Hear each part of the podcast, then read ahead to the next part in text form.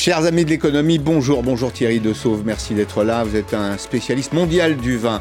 Les Français vont mettre euh, du vin, un peu d'alcool sur la table de Noël. On va se demander euh, quel type de produit. On va s'interroger aussi sur les conditions de production cette année, les conditions de producteurs des viticulteurs. Et puis on va parler des prix, bien sûr. Nous sommes dans une émission économique. J'évoquerai tout à l'heure euh, les leçons de l'élève du philosophe Paul Ricoeur, de qui je parle, évidemment du président de la République, Emmanuel Macron, dans l'Express, sur le statut des sciences, sur le rapport à l'État, sur la dictature de l'émotion et de la victimation. Je reprends euh, ces formules. Sur la question du contrôle, les Français veulent reprendre le contrôle.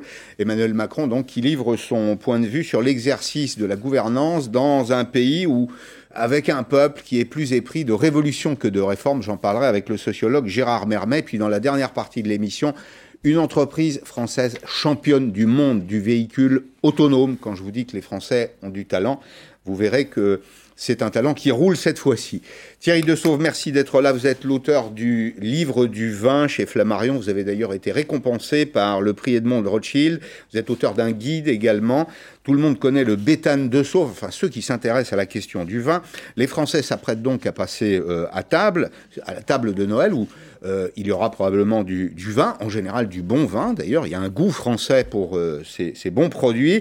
Le vin en 2019 en France, quelques chiffres pour euh, planter le décor, 4,2 milliards de litres qui ont été produits. Il y a sans doute du bon et du moins bon. Mais ce qu'on peut dire, c'est que la viticulture en France est un secteur extrêmement dynamique, très puissant. Euh, d'abord, un secteur d'aménagement du territoire. Il y a du vin un peu partout sur notre géographie. 66 départements français, 750 000 hectares, 500 000 emplois directs et indirects, et une contribution, qui en dit autant Une contribution au commerce extérieur euh, de 16 milliards euh, d'euros. C'est ce que nous exportons chaque année. Il faut évidemment absolument le protéger. Cette année, la production aura été bonne Alors, cette année, elle aura été bonne en qualité. Comme depuis un certain temps, euh, bon, le, réchauffement climatique a beaucoup de travers, mais il a quand même eu un avantage pour l'instant, c'est que, vous savez, ces, ces pluies qui arrivaient euh, au mois de septembre, aujourd'hui, elles arrivent au mois d'octobre ou de novembre. Et, donc, on fait des très bonnes récoltes qualitatives. Alors après, il peut y avoir des, limitations de récolte. Et dans beaucoup de régions, on fait beaucoup d'efforts pour limiter les rendements parce que moins on a de rendement, meilleur le vin est. Bien sûr. Euh, mais en gros, c'est une très bonne année, oui. 66 départements, 750 000 hectares. Et ce qu'on ne dit pas toujours, ce qu'on ne voit pas toujours, c'est que c'est une contribution à l'aménagement du territoire. On fait même du vin euh, jusqu'au septentrion. On fait du très bon vin en Alsace, par exemple. la géographie du vin remonte euh, progressivement, peut-être avec le climat. Puis il y a une tradition de savoir-faire, et ce sont des, bassins de vie dans lesquels il y a des emplois et des emplois qualifiés. Bah, d'abord, le vin fait partie de la France depuis euh, l'époque romaine. Et euh, avant euh, le phylloxéra qui a détruit l'ensemble des vignobles européens à la fin du 19e siècle, euh, on faisait du vin partout en France, sauf peut-être en Bretagne, et, mais on en faisait dans le nord de la France, donc on en faisait partout. Mm. Aujourd'hui, bah, le vin reconquiert ces, ces territoires, mais comme vous l'avez dit, le vin, c'est surtout un acteur économique extraordinaire et c'est pas du tout une victime. Euh, vous parliez de victimisation. Euh, Pour un autre sujet. Dans un autre sujet, mais on aime souvent en France se voir comme des victimes. Euh, la France du vin, c'est tout le temps, dans le monde entier, j'ai la chance pour ce métier de, de, me balader dans le monde entier, c'est tout le temps un inspirateur extraordinaire. Je vois des vignerons en Chine, aux États-Unis, euh, au Chili, en Nouvelle-Zélande, tous ont en tête l'idée de un jour se rapprocher du maître français. Ah oui, l'étalon, ça reste... L'étalon, c'est la France. Ah oui. Alors, la France a des défauts. Hein. Mhm. Elle a beaucoup de PME, ce qui est une force, c'est une agilité. Elle manque un peu de, de, très gros opérateurs, hormis mhm. peut-être LVMH. Euh, mais euh, elle a quand même cette, ce, talent euh, particulier qui a été maintenu d'être un inspirateur d'idées, de génie, de, de talent. Mhm. Euh, dans le monde entier et aussi de fournir beaucoup de grands professionnels qui travaillent dans les vignobles du monde entier. Mais est-ce que le vin, l'industrie du vin, la viticulture est reconnue comme un atout économique décisif pour le pays? Alors, si, vous me demandez, quand on discute avec euh, euh, des gens à Hong Kong, des gens à Shanghai, des gens à San Francisco, c'est pas cela que je pensais. Ça paraît une évidence. Oui. Quand on discute avec des hommes politiques, avec des acteurs français, avec euh, des, mm. même des Français, des, des euh, on a toujours l'impression que c'est quelque chose d'un peu folklorique, d'un peu sympa, qui fait partie de la culture française, mais qui est un peu bricolé. Mm. Détrompez-vous absolument. Il y, a beaucoup de techniques. C'est très compliqué. Savez, le, le, vin, c'est plusieurs choses. C'est d'abord maîtriser un terroir, c'est-à-dire une terre, un sol, un mm. sous-sol, le climat. Euh, ça, c'est un travail d'agriculteur, c'est particulier. Mais après, c'est une chimie. C'est transformer euh, un mou de raisin, du, mm. un jus sucré, en, vin et lui donner une saveur et une, identité particulière. Mm. Et puis après, c'est un commerce. Euh, c'est quand même le vendre absolument dans, le monde entier. Euh, et puis, euh, c'est aussi une administration, parce que vous savez qu'en France, tout est administratif. Toujours. Donc, le vigneron, il fait au moins quatre métiers. Et ça, il n'y a pas beaucoup mm. d'activités où, on brasse autant d'activités de, différentes Français, et de facettes. Le, le, consommateur français, il est fidèle à la production nationale? Alors, absolument. Le, français, il, bon, il a un petit travers, c'est qu'il pense euh, qu'il sait tout sur le vin en naissant. vous comme moi, on le sait. après, j'ai appris que c'était un peu plus compliqué. On a des idées, mais un peu plus compliqué que ça. Mais euh, ça a un avantage, c'est qu'il est très fidèle, mais il est curieux. Moi, j'ai vu changer les amateurs de vin, et ça, c'est quelque chose dont on parle pas beaucoup. Euh, autrefois, les, amateurs de vin, ils avaient plutôt notre âge. Ils étaient plutôt des hommes et ils étaient soit Bordeaux, soit Bourgogne, et puis ils bougeaient pas mmh. beaucoup. Mmh. Bon, la génération actuelle qui a euh, qui est le gros des amateurs de vin, et euh, qui a entre 30 et 45 ans, euh, elle est extrêmement curieuse. Elle s'intéresse à, tous les styles de vin. Elle a envie de changer. Elle veut découvrir. Comme d'ailleurs sur la gastronomie, elle est, elle est vraiment aux aguets. Et ça, c'est passionnant. Alors, ça lui ouvre les, des mm. territoires, parce qu'aujourd'hui, on fait des très bons vins dans le monde entier, mais elle sait très bien les, atouts de toutes les régions françaises. La, la France, c'est le plus souvent des vins d'assemblage. Or, il y a une tendance mondiale qui est celle des vins génériques. On consomme du chardonnay, du des vins de cépage, oui. Des vins, oui, c'est ça, des vins de cépage. Pour moi, j'appelle ça des vins génériques. C'est des vins Coca-Cola. Pourquoi? Parce que le chardonnay a le même goût que vous le consommiez en Afrique, en Asie, en Europe ou aux États-Unis. Est-ce que on a encore une valeur ajoutée? Est-ce qu'on sait vendre notre valeur ajoutée dans ce monde un peu standardisé? Alors, écoutez, puisque c'est le propos de l'émission, on va parler un peu économie. Euh, le chardonnay, c'est un cépage qui vient de, Chardonnay, qui est un village euh, mmh. au sud de la Bourgogne et qui s'est étendu très vite dans, toute la Bourgogne.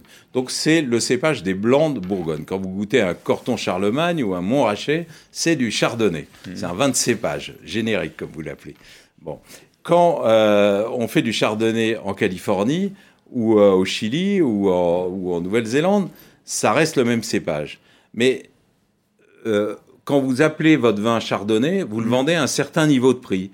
Et vous n'arriverez pas à avoir une notoriété suffisante pour le placer plus haut. Donc, que mm. font les Californiens, par exemple, d'un Napa Valley, qui est la grande région du, vin en Californie? Bah, à un moment donné, ils ont expliqué que les chardonnays de Californie, c'est très bien, mais le chardonnay de Napa Valley, c'est quand même bien meilleur. Et ça vaut plus cher. Et donc, voilà, on en revient tout de suite. C'est du marketing à créer, à créer un terroir. Mm. Alors après, est-ce que ce terroir est bon ou pas bon? Quand on a des terroirs qui existent et qui sont célèbres depuis euh, des centaines d'années, comme c'est le cas de beaucoup de régions françaises, on peut se douter qu'il y a quand même quelques atouts. Deux mots sur les prix. Est-ce qu'il y a une inflation du vin ou est-ce que les prix sont en général sages? Alors, ce qu'il faut comprendre, nous, on a beaucoup, j'ai beaucoup d'amateurs qui me disent, mais il y a, il y a 20 ans, euh, quand vous faisiez vos spéciaux foire au vin, euh, on pouvait acheter des premiers crus ou des, des châteaux Latour des, à des prix qui étaient accessibles. Aujourd'hui, c'est plusieurs milliers d'euros la bouteille. C'est euh, inaccessible pour le commun des mortels, pour moi, pour beaucoup de gens. en revanche, il y a 20, 25 ans, beaucoup de vins étaient médiocres et Château Latour et quelques autres étaient vraiment au-dessus de la Surnageait. Ouais. Aujourd'hui, euh, moi, ce qui me frappe le plus en 30 ans, c'est l'énorme bon qualitatif qui a été fait dans toutes les régions de France. Et donc aujourd'hui, entre 5 et 25 euros, on trouve des vins qui sont peut-être moins connus, moins prestigieux que, ces grands crus, mais qui sont formidables, qui sont délicieux et, et qu'on ne trouvait pas il y a 25 ans. Donc c'est un secteur parmi d'autres c'est une des problématiques de l'économie française, c'est un des secteurs qui est monté en gamme, qui a créé de la valeur. Oui, je dirais que le vin a fait sa révolution qualitative. Ce qui lui reste à faire, c'est sa révolution commerciale. Parce qu'aujourd'hui, cette création de valeur, cette mmh. valorisation, elle n'a pas mmh. été suffisamment. Quand vous regardez, bah, les modes de commercialisation du vin restent les mêmes qu'il y a 30 ans. vrai. La grande distribution, euh, les, magasins spécialisés, les magasins spécialisés, etc. Et, à l'exportation, c'est pareil, des, importateurs plus ou moins célèbres, etc. Et tout ça n'a pas beaucoup bougé. Et curieusement, la révolution digitale n'a pas impacté pour l'instant le vin, pour une raison euh, euh, assez particulière, à mon avis, c'est que la loi euh, de distribution aux États-Unis, qui est une loi qui oblige chaque État à avoir son système de distribution avec des marges entre importateurs, grossistes et mhm. détaillants, fait que bah, les, champions, les GAFA, ne se sont pas occupés du vin. Pas pour le moment. Est-ce que nous avons souffert du protectionnisme américain? Alors, comme dans beaucoup de domaines, on vient de vivre, euh, on, vient de vivre une période particulière vis-à-vis des États-Unis. Et euh, évidemment, le vin est un symbole. Mmh. Euh, les Français s'en aperçoivent peut-être pas, mais le président Trump, lui, s'en était aperçu tout de suite. Il avait bien compris la valeur symbolique du, vin. Et donc, les, les, taxes Trump euh, bah, elles ont attaqué euh, tout de suite. Vous savez, euh, dès qu'on parle de, la France aux États-Unis, on parle du vin, du foie gras, du fromage, mm-hmm. toujours de, les mêmes choses. Ça n'a pas beaucoup bougé. Donc oui, évidemment, les, les, producteurs français ont souffert de ces taxes, pourraient souffrir des taxes dues au Brexit. Euh, il y a beaucoup de choses comme ça. Qui, le, vin est toujours en première ligne dès qu'il y a un changement politique. Ça, c'est certain. Alors, on va parler d'un produit très emblématique de ces fêtes, c'est le champagne. On va faire une petite histoire du champagne euh, euh, en images. Alors, souvent imité, jamais égalé. Je pense que vous serez d'accord avec ça. C'est un vrai produit français, c'est un produit d'assemblage, pinot noir, pinot meunier, chardonnay précisément, puisqu'on en parlait. Le chardonnay pour la finesse, disent les spécialistes. Un produit qui s'est marqueté et modernisé, comme l'explique Vincent Ditch. Nous sommes dans la vallée de la Marne, juste au-dessus d'Épernay. À 270 mètres d'altitude, Auvillé est considéré comme le berceau du Champagne, et plus précisément son abbaye. Car ici, en 1668, le moine choisi pour gérer les vignes du monastère va révolutionner le travail du vin, dont Pierre Pérignon. Il découvre qu'on peut faire du vin blanc avec des raisins rouges et surtout qu'on peut assembler différents cépages. De ces recherches menées ici durant 47 ans naîtra la fameuse méthode champenoise et la réputation de l'abbaye dès les années 1690, euh, son vin est vendu deux fois plus cher pour donner une idée euh, que les autres vins euh, produits dans cette région. Tout comme juste en dessous d'Auvillé, Épernay et sa célèbre avenue de Champagne. C'est ici que sont installées les plus anciennes maisons de négoce, dont la première, Mouette et Chandon, en 1743. Claude Mouette, le fondateur, qui va devenir négociant en vin. Euh, il va avoir des, clients qui sont euh, tout à fait prestigieux pour l'époque, notamment euh, la cour du, roi Louis XV avec Madame de Pompadour, sa grande cliente. Ensuite, il a fallu développer des caves, évidemment, parce qu'on voit dans Épernay les jolies maisons de champagne, mais on a en fait une ville souterraine avec 110 km de caves. Et donc en 1807, Napoléon, qui est déjà un client important de Jean-Rémy Mouette, vient pour la première fois. Grâce à ses illustres clients, le champagne se fait connaître dans le monde entier. Les techniques évoluent, mais sa fabrication nécessite toujours plusieurs années de travail en cave pour surtout respecter l'assemblage historique des trois cépages. Le pinot noir, qui est le plus planté pour la structure. Le meunier, qui est un cousin du pinot noir, un peu moins connu, très spécifique de la champagne, qui apporte un côté euh, très rond, très fondu. Et puis finalement, le chardonnay, qui apporte euh, une forme d'élégance euh, et de finesse. Pour produire ces différents raisins, 16 000 vignerons disséminés dans toute la Champagne, mais avec bien des particularités selon leur situation. On est dans la craie, hein, c'est la côte des Blancs hein, qu'on appelle, où on a ce chardonnay qui apporte toute la finesse au champagne. Bernard Launois est viticulteur depuis sept générations à Ménil-sur-Auger. L'expansion du vignoble en Champagne, c'est après euh, la Deuxième Guerre mondiale. Hein. En temps normal, 9000 personnes passent ici chaque année à la découverte de tous les objets de l'histoire des vignerons de Champagne, mais aussi pour découvrir l'évolution des techniques comme ici l'étiquetage ou le dégorgement. J'ai commencé il y a une quarantaine d'années, on en faisait 1000 bouteilles jour en 9 heures de travail. Aujourd'hui, la machine, elle tourne entre 1200 et 1500 heures. Qu'ils soient vignerons indépendants, coopérateurs ou négociants, c'est la même passion historique qui lie ces vignerons de Champagne. Une histoire classée depuis 5 ans au patrimoine mondial de l'UNESCO. Thierry de Sauve, le champagne n'est pas une boisson, c'est une fête dit-on, en Champagne. Voilà un bon exemple de protectionnisme. Voilà une industrie qui crée de la valeur, qui a de l'innovation, qui a produit de l'innovation, qui a su la conserver. C'est un monde tout à la fois plein d'innovation, comme on l'a vu, et un monde conservateur, au sens où le conservatisme, c'est conserver un savoir-faire. Oui, mais c'est un, conservatisme intelligent. C'est ça. Le protectionnisme, c'est le protectionnisme de la marque. Aujourd'hui, on ne peut pas, ce qui était le cas il y a 50 ans, on ne peut pas faire euh, du champagne de Californie ou du champagne de, en Russie euh, ou en Géorgie. C'est impossible. Euh, vous avez immédiatement un procès et vous le perdez. donc ça, c'est intelligent.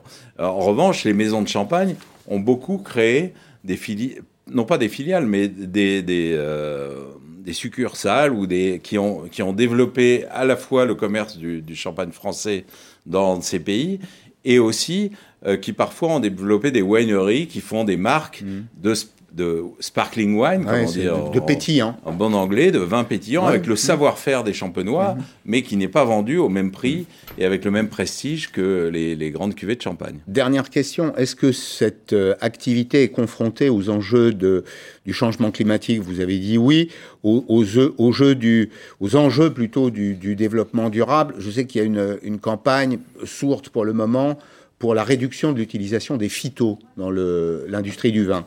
Absolument. Euh, vous savez, par exemple, il y a une, grande maison euh, qui s'appelle Roderer qui vient d'annoncer que l'ensemble de son vignoble, alors c'est pas toute sa production puisqu'elle achète des raisins aussi, mais l'ensemble de son vignoble est maintenant en agriculture bio.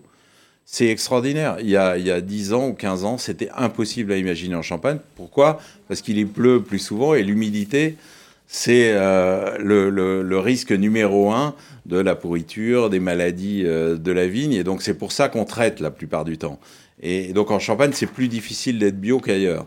Mais les champenois ont, ont, cette conscience et je pense que le prochain challenge à Champagne, c'est le challenge écologique, c'est le challenge de, de, euh, de, la sustainability, comme on dit en anglais, en bon anglais. Oui, c'est l'environnement durable. L'environnement durable. Juste une toute petite dernière question. Il y a une côte des Blancs à Chouilly, c'est ça À Chouilly et ailleurs. Et ailleurs, c'est très, très réduit. C'est très réduit. On fait du chardonnay, c'est bien ça. Oui. L'hectare coûte combien?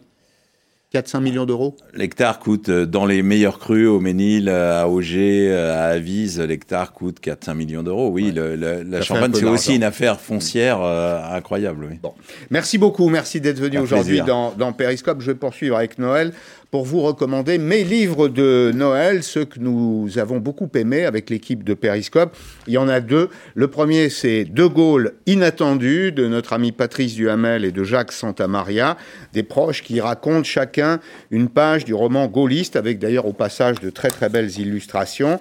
Et puis il y en a un second que je recommande de placer euh, sous le sapin ou dans la cheminée, Éternel Jean Sévilla Formidable Jean Sévilla, une histoire inédite de la France en 100 cartes. C'est chez Perrin. La France des trois fils de Charlemagne. Vous vous rappelez de leur nom, euh, Gérard Mermet? Les, les, les, trois fils de Charlemagne. Oh, Lothaire, euh, Clotaire, Childéric. Voilà. J'ai révisé, je vous rassure. J'ai révisé. aujourd'hui dans, dans, les naissances. Géographie économique, humaine et francophonie, c'est tout à fait passionnant. Merci Gérard Mermet d'être là. Vous êtes sociologue, vous êtes l'auteur de Francoscopie et vous allez publier chez l'Archipel un très bel ouvrage au début de l'année. Vous reviendrez nous en parler sur les conséquences de ce qui s'est passé, comment vous voyez la société française. Vous êtes probablement celui qui a l'œil le plus aiguisé sur ce qui se passe dans ce pays. On va ensemble feuilleter les pages de l'entretien d'Emmanuel Macron à l'Express, au journal L'Express, sur des questions qui sont des questions de gouvernance, de regard sur la société, avec cette première idée qu'on peut partager, la France ne se réforme pas, dit Emmanuel Macron. Nous ne sommes pas un pays qui se réforme, nous sommes un pays qui se transforme. Il prononce pas le mot de révolution, mais il dit ce que j'aime en nous, c'est la tension créatrice. C'est vrai qu'on n'est pas un pays de réforme? Oui, je crois qu'on lui en a beaucoup voulu lorsqu'il a dit que les Français étaient des Gaulois réfractaires, mais si on pousse un petit peu la réflexion, ben, on s'aperçoit que c'est pas faux. Euh, beaucoup d'exemples euh, peuvent venir à l'appui de cette idée-là. Donc je trouve que c'est une interview qui est à la fois très riche, parce que euh, énormément de, sujets qui sont abordés, dont on pourrait prendre chacun et, le discuter, qui est aussi un témoignage de la pensée complexe d'Emmanuel Macron. Euh, mais c'est là aussi euh, toute sa richesse, parce que c'est pas très à la mode, la pensée complexe, la pensée euh, nuancée, mais je crois que c'est celle dont on a besoin aujourd'hui, parce que sans nuance, on ne peut pas comprendre les, les, questions qui sont, elles, toutes difficiles, compliquées, et donc tous ceux qui simplifient la réalité ou l'avenir, ou, ou, même le présent, se trompent et, font perdre beaucoup de temps à la France. C'est l'héritage de Paul Ricoeur, tout ça, le philosophe Oui, sans doute, Sans, sans, doute, et puis peut-être aussi d'une certaine expérience accumulée depuis maintenant euh, trois ans. Alors, le rapport à l'État, rapport à l'État compliqué, et Emmanuel Macron dit dans cet entretien quelque chose qu'on peut partager, qu'on a d'ailleurs souvent euh, évoqué autour de cette table, l'État est vécu en France comme un socle d'unité. C'est-à-dire qu'à chaque fois qu'on a un problème, on se retourne vers l'État. Mais simultanément ou en même temps, puisque c'est le vocabulaire du président de la République, il est vécu comme une contrainte. Nous sommes dans l'entre-deux permanent. Peut-être que c'est au fond ce regard qui a généré le en même temps. C'est notre belle névrose, dit le président de la République. C'est vraiment une névrose, ça?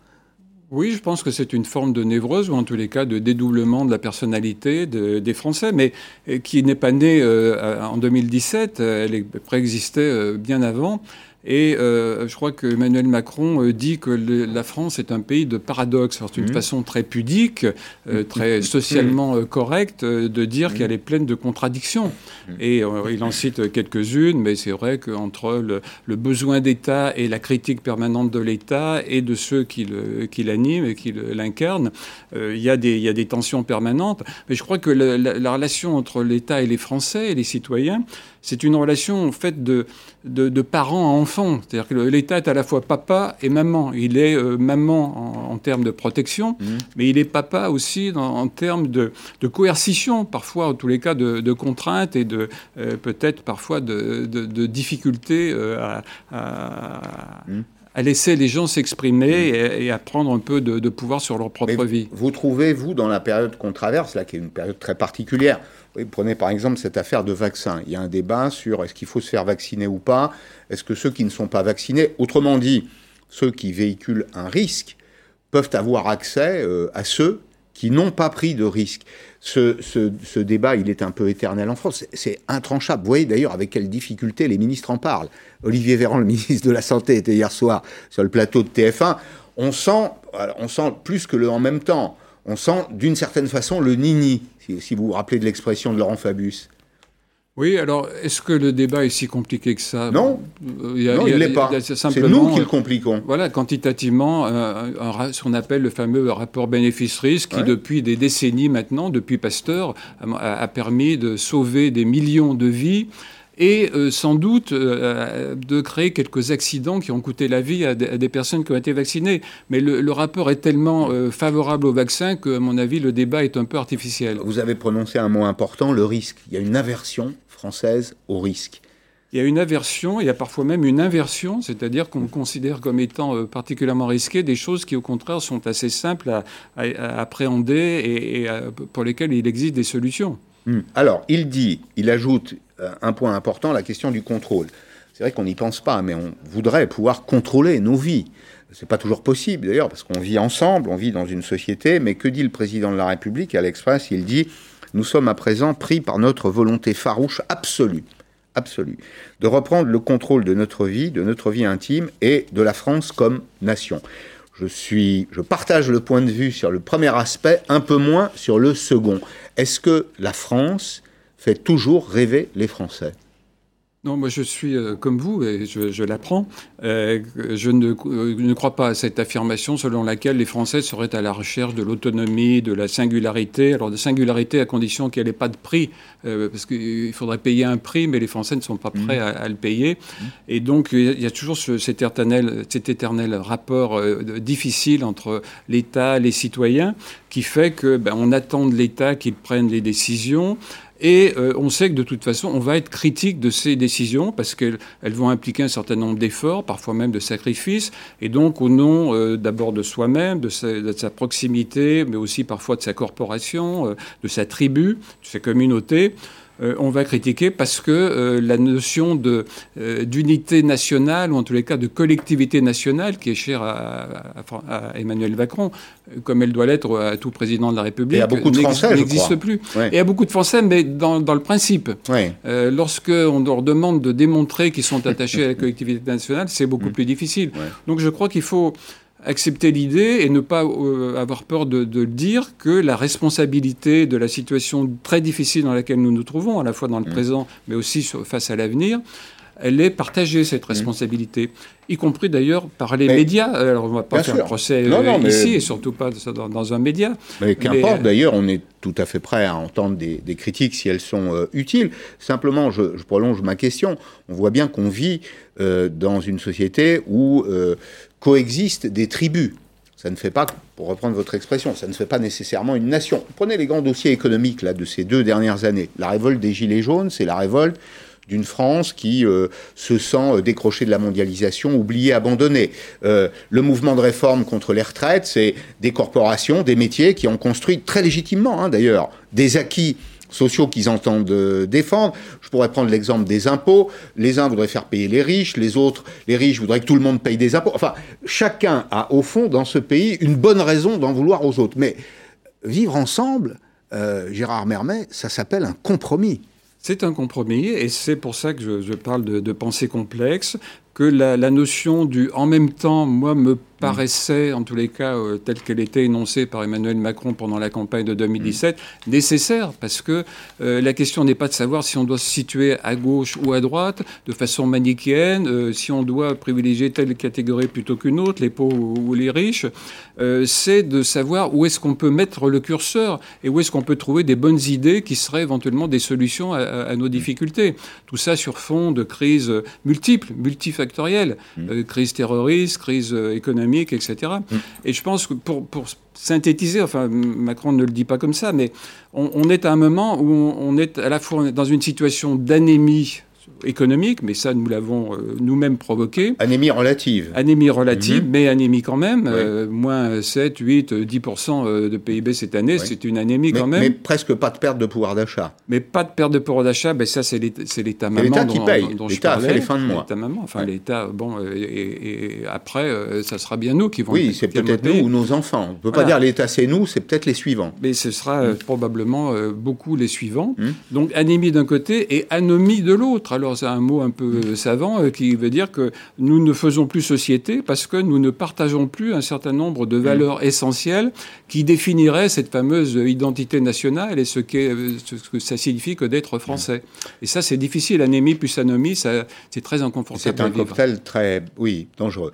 Société du doute, ça n'est pas le doute qui m'inquiète, dit le président de la République. Après tout, euh, le doute peut produire euh, du progrès, il peut produire de la connaissance est assez connu que le savant doute et que l'imbécile ne doute jamais. Donc c'est plutôt bien puisqu'on cherche à, creuser, on cherche à apprendre, mais il dit c'est le relativisme, voire d'une certaine façon l'obscurantisme. Et en effet, un des éléments frappants dans la situation d'aujourd'hui, c'est que euh, on voit naître des poches de doute sur des sujets qui pourtant prêtent assez peu à controverse. La science, par exemple. Pardon, mais la science, elle, a, elle, produit, elle produit des résultats ce doute, il a été, euh, il est nécessaire. Donc, euh, la patrie des Descartes ben, doit euh, douter par, par principe pour être fidèle à, son maître à penser. Mmh. Mais ce doute, il crée, comme vous le dites, éventuellement de la, de l'inventivité, du progrès, de, peut-être très utile le doute. Mais il peut créer de la peur, il peut créer de la haine et, ou de la violence. Et la violence est, le, mmh. une préparation de, de, la haine. Donc aujourd'hui, le doute, il est alimenté par des, des gens qui ne sont pas rationnel. Il y a une énorme irrationalité dans cette euh, nation euh, euh, descendante de, Descartes. Et de cette irrationalité naît l'obscurantisme et le complotisme. Le populisme aussi d'une certaine façon, il ne faut pas hésiter peut-être à le bah, dire. C'est le dernier point que je voulais évoquer avec vous, ça s'appelle la défaite de la raison. Le président de la République prend acte. C'est un entretien qui représente un risque, à mon sens d'ailleurs, pour lui, parce qu'il dit un certain nombre de choses qui sont hors de la politique, hors de la gestion habituelle de l'État. Il se donne un peu de lui-même Hein. Il donne un peu de sa pensée, si vous voulez, la façon dont il regarde la société française. Et je, recontextualise, mais la façon dont on voit la société française, ça a des incidences sur la façon dont on la gouverne. Ça a aussi des incidences sur la psychologie collective, sur l'état d'esprit des consommateurs, des chefs d'entreprise. Enfin, jamais autant qu'aujourd'hui, psychologie collective et individuelle et économie n'auront été liées. Et que dit le président de la République? Il dit nous sommes devenus une société victimaire, émotionnelle, la raison a perdu surtout.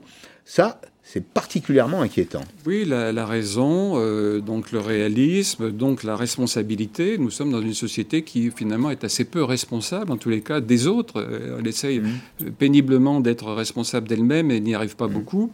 Et donc, euh, effectivement, Macron prend un risque en se dévoilant, mais c'est le résultat, au fait, de son expérience de la France et des Français, qui est, je crois, très riche et, et très intéressante. J'espère qu'elle aura aussi un effet sur les. Français eux-mêmes. Vous dites, ça peut changer la façon de gouverner. J'espère que ça changera aussi peut-être la façon d'être gouverné mm. euh, par les Français eux-mêmes. Mm.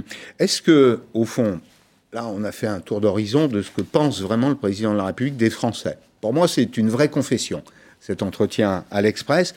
Je me pose cette question et je vous la pose à vous. Est-ce qu'un homme seul peut changer tout ça? Dans une situation exceptionnelle comme celle que nous connaissons, il peut chercher à le faire, mais dans le contexte sociétal euh, que, dans lequel nous vivons, euh, ce sera certainement difficile. Il faudra, ça ne pourra pas se faire en tous les cas sans l'aide d'un certain nombre de Français. Chacun devrait y mettre du sien. Oui, parce que nous sommes, euh, comme je le disais, co-responsables et il faut arrêter de, chercher en permanence le ou les boucs émissaires au prétexte qu'ils font partie des élites et que tous les mots viendraient d'eux. Merci beaucoup Gérard Mermet, je vous souhaite de bonnes fêtes. On se revoit début janvier pour votre ouvrage, c'est ça, son titre? Euh, réinventons l'avenir. Réinventons l'avenir. Même sujet. Aux éditions de, de l'Archipel. Merci beaucoup d'être venu dans, dans Périscope. Dans un petit instant, je vais vous parler, pardon de vous parler de ça avant de, les fêtes de Noël, de la dette. Je vous dirai deux mots de la dette française. Et puis, on évoquera une entreprise française, l'aventure d'une entreprise française, Navia, qui est le champion du monde de la voiture autonome. Et vous allez voir, vous allez être surpris, il y a déjà des voitures autonomes dans les villes de France. À tout de suite.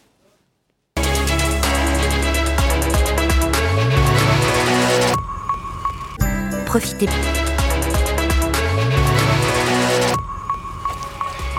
La deuxième partie de Périscope avec Étienne Hermite, président du directoire de Navia. Un peu de suspense, on va expliquer ce que vous faites, c'est formidable. Vous avez participé il y a peu euh, à cette initiative euh, de l'Institut Sapiens, La France qui gagne, et on va démontrer avec vous qu'en effet, dans le domaine de la technologie et des hautes technologies, la France a des atouts considérables. Deux mots peut-être de la dette pour commencer. La dette au troisième trimestre 2020, c'est 2674 milliards d'euros, c'est 116% du PIB. Ce sont les chiffres de l'INSEE. Le surplus de dette, il est lié au repli du second trimestre. La situation s'est un peu détendue en termes d'activité au troisième trimestre, avec un rebond d'activité de 18%. Le miracle, c'est que la charge de la dette n'augmente pas. Elle a même euh, baissé.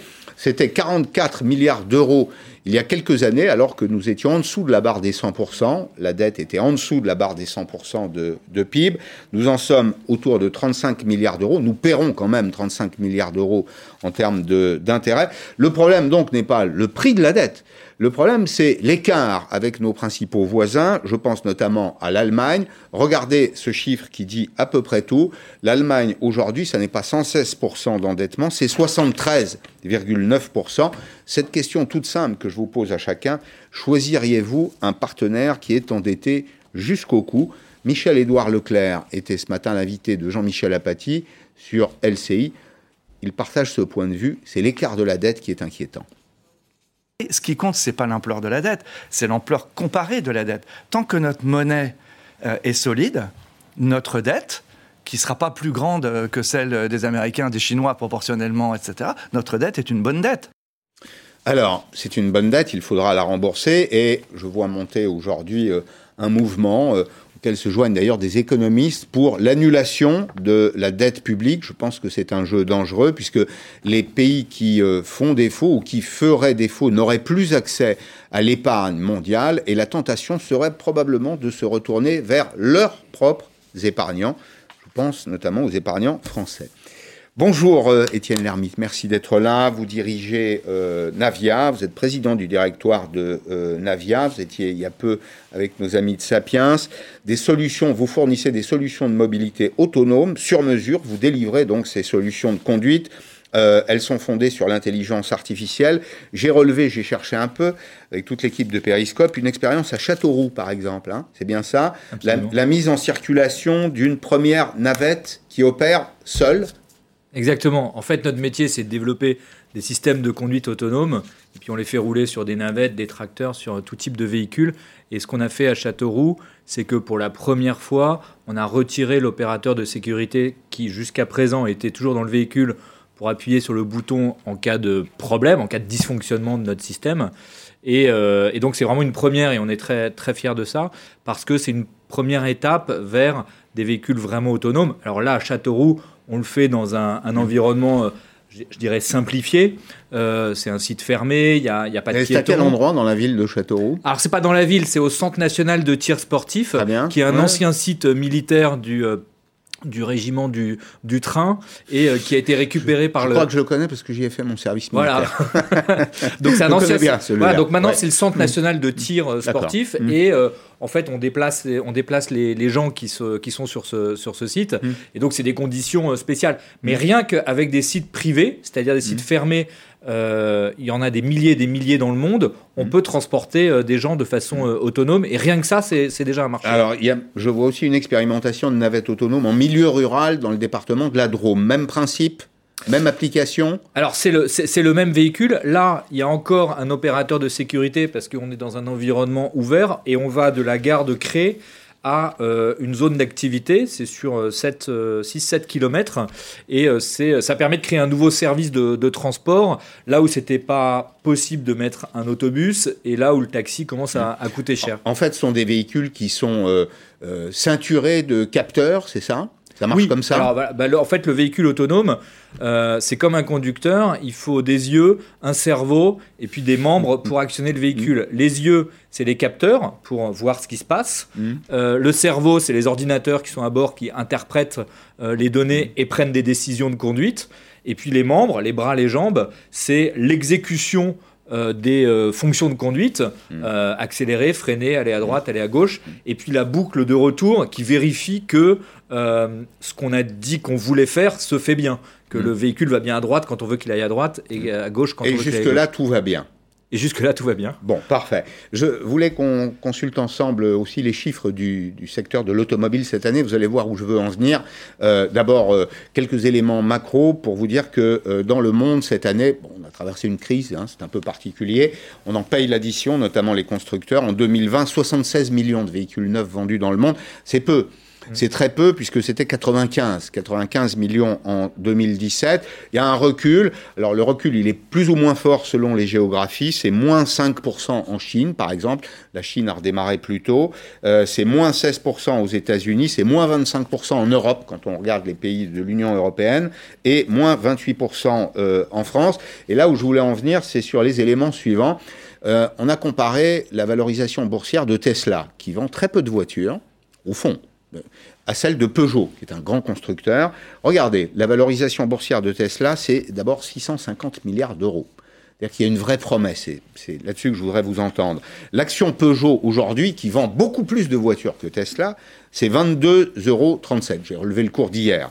Et l'action de Tesla, c'est 525 euros. Ça aura été d'ailleurs en partie l'année de la voiture électrique, puisqu'on a vendu en Europe un million de véhicules électriques cette année, c'est 10% des parts de marché contre moins de 3 l'année dernière. Donc il y a une, progression. Au fond, aujourd'hui, ce qui fait la valeur d'un véhicule ou ce qui va faire la valeur d'un véhicule, c'est, on l'a vu, sa motorisation, mais aussi toute l'intelligence embarquée, ce sur quoi vous travaillez. Oui, alors euh, moi je ne sais pas dire exactement pourquoi Tesla est valorisé comme il est valorisé. Parce que c'est une promesse. En revanche, ce qu'on peut dire, c'est que euh, euh, là où avant on avait un marché euh, de l'automobile, des véhicules, demain il faut penser ce marché-là comme un peu l'équivalent du marché des véhicules plus des conducteurs qui les conduisent. Et à ce moment-là, on a effectivement une, amplification de, la taille du marché qui est considérable. et je parle des chauffeurs euh, euh, professionnels, des gens qui mm. sont payés pour conduire. Vous, vous n'êtes pas payé pour conduire votre voiture, mais il y a beaucoup de gens qui sont payés pour conduire des véhicules. Rien qu'en France, par exemple, il y a pas loin de 1 million de personnes dont c'est le métier de conduire des véhicules, des voitures, des camions, des camionnettes, des tracteurs, tout ce que mm. vous voulez.